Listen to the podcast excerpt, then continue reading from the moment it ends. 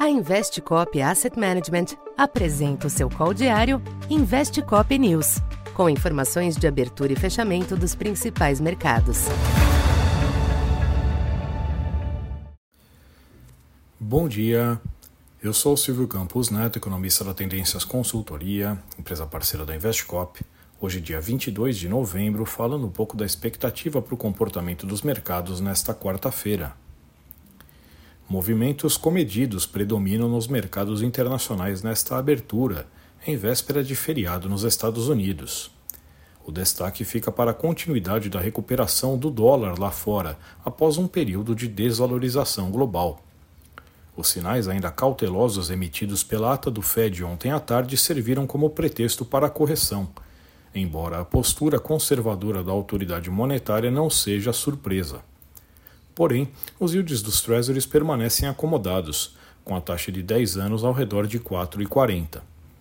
Para hoje, a agenda nos Estados Unidos traz como destaques os pedidos de auxílio-desemprego e a confiança do consumidor, indicadores que podem afetar marginalmente as taxas de câmbio e os juros de mercado.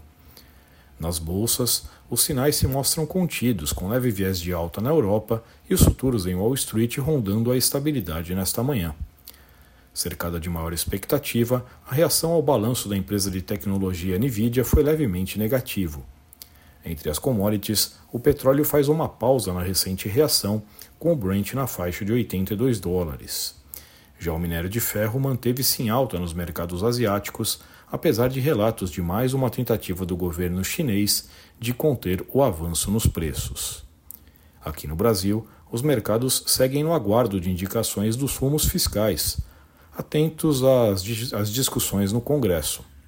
O tema tem gerado certa cautela, representando um limitante ao comportamento de juros e câmbio. Ainda sobre a questão fiscal, a apresentação do relatório bimestral de receitas e despesas pelo Tesouro também fica no radar. Na curva de juros, podem repercutir os sinais emitidos pelo presidente do Banco Central em entrevista à Bloomberg na noite de ontem, reiterando o espaço para o corte da Selic. Já o câmbio deve sentir a reação global do dólar, com a perspectiva de voltar a oscilar acima de 4,90 na sessão de hoje.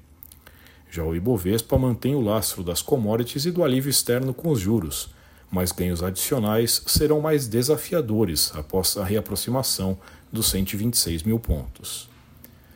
Então, por enquanto é isso.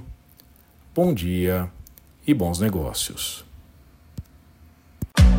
Essa foi mais uma edição Investe Cop News.